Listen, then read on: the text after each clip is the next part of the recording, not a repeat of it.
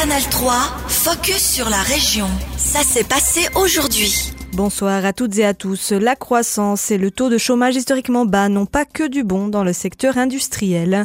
Depuis quelque temps, la conjoncture est très bonne dans le secteur secondaire, ce qui pousse les entreprises à se développer. Mais cela cause un autre problème, le manque de personnel. Les commandes sont là, mais il n'y a pas assez de main-d'œuvre pour les réaliser. Un souci que connaît l'entreprise biennoise MPS. Micro Precision Systems a mis plus d'une vingtaine de postes au concours. Tous les secteurs sont concernés, tant sur le site de Bienne que celui de Cours ou de Bonfol. La directrice de MPS, Nicolas Thibaudot, au micro de Lydiane Guenat. MPS, on a du personnel qualifié, mais on est vraiment en croissance. Donc, on, on engage beaucoup, mais on n'arrive pas à engager aussi vite qu'on voudrait engager. On recherche des gens dans différents domaines, mais surtout des décolteurs, des mécaniciens de précision, mais aussi des gens en entretien bâtiment.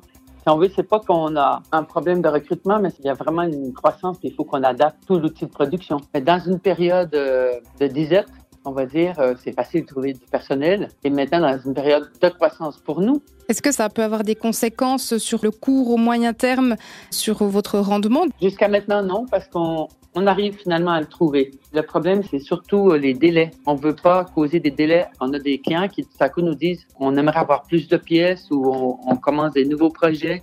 Et ces nouveaux projets, ben, ils concernent euh, des pièces qu'on doit réaliser, qu'on doit développer. Donc, la conséquence, c'est surtout euh, un stress sur le personnel qui reste. L'enjeu du manque de personnel concerne tout le pays et pourrait poser des problèmes en termes de compétitivité sur le marché international.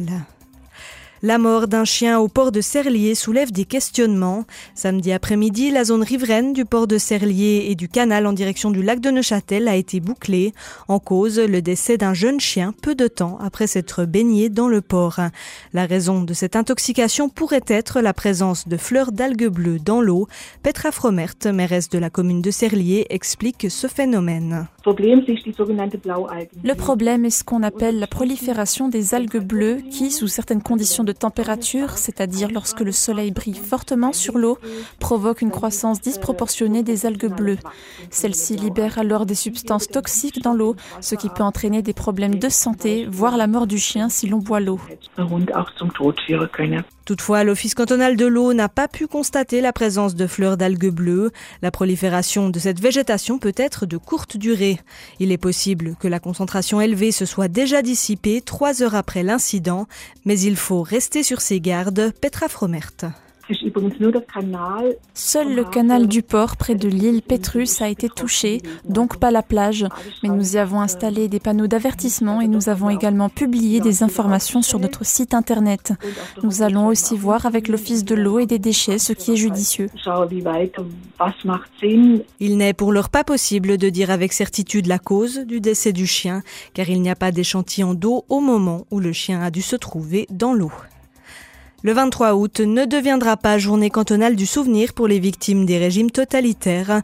Malgré sa transformation en postulat, la motion du député Cora Brachiti a été très nettement rejetée aujourd'hui par le Grand Conseil bernois.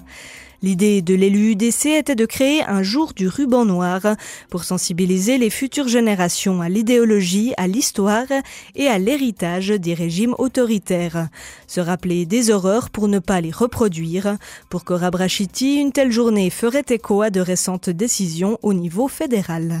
Je voudrais quand même signaler encore que la décision du Conseil national d'allouer 2,5 millions de francs à la construction d'un mémorial ici à Berne, dans notre capitale, est une reconnaissance de l'importance de commémorer les victimes de ces régimes. Cependant, par cette motion, Monsieur le Chancelier, je plaide en faveur d'un ajout symbolique significatif à cette initiative, lui donner un corpus, à savoir instaurer un jour symbolique en leur souvenir. Le Conseil exécutif et la majorité du Grand Conseil ont donc rejeté cette idée tout en reconnaissant l'importance de sensibiliser le public au totalitarisme. Une sensibilisation qui passe avant tout par les écoles selon le gouvernement, notant encore que le canton de Berne ne connaît pas de tradition de journée du souvenir. Les courses de Bienne n'ont pas encore retrouvé leur succès d'avant la pandémie. Hier, 2222 coureurs et coureuses étaient inscrits pour la 64e édition qui débute dans deux jours. Avec le beau temps annoncé pour vendredi soir, les organisateurs espèrent encore quelques inscriptions de dernière minute, notamment pour les 10 km et le semi-marathon. 2222, c'est la moitié de la fréquentation d'avant Covid. En 2019, les courses de Bienne avaient attiré 4402 personnes. En 2020, la pandémie avait bien sûr provoqué l'annulation totale de l'événement. En 2021, l'édition spéciale s'était tenue en septembre avec un peu plus de 1000 inscrits. Et l'an dernier, 1520 athlètes étaient au rendez-vous. Les chiffres augmentent donc petit à petit, mais les temps restent durs. Martin Reber, président des courses de Bienne, au micro de Lyndon Viglino. Les temps restent durs. Alors, après Covid, c'est une nouvelle nouveauté qu'on connaît pas encore comme il faut. On ne sait pas qu'est-ce qu'il veut les gens, où on veut aller, qu'est-ce qu'il aimerait bien faire.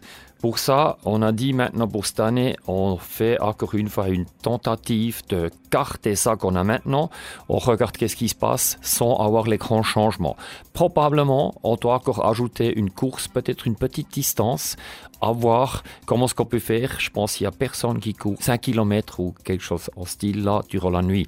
Peut-être ça c'est l'avenir avec une course avec des difficultés spéciales.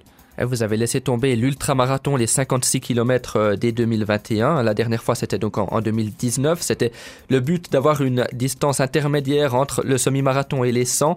C'est pas ça l'avenir. L'avenir, c'est les toutes petites distances, comme les 10 km que vous avez lancés récemment. Alors, on est en train de se chercher encore qu'est-ce qui est juste. L'ultramarathon qui va chaque année nous euh, dans notre idée, euh, ça génère encore une fois les frais. Ça nous donne encore une fois entre 30 et 40 de personnes, des bénévoles de plus qu'on a besoin pour cette arrivée-là. Euh, une remise des prix en plus. Alors c'est compliqué pour si peu de coureurs qui font cet ultramarathon. Malheureusement pour eux, on a dû supprimer ça aussi financièrement. Vraiment bien calculé actuellement. C'était Martin Reber, président des courses de Bienne. Retrouvez son interview complète sur notre site ajour.ch. Canal 3, focus sur la région. Aussi disponible en podcast sur Spotify et Apple Podcast.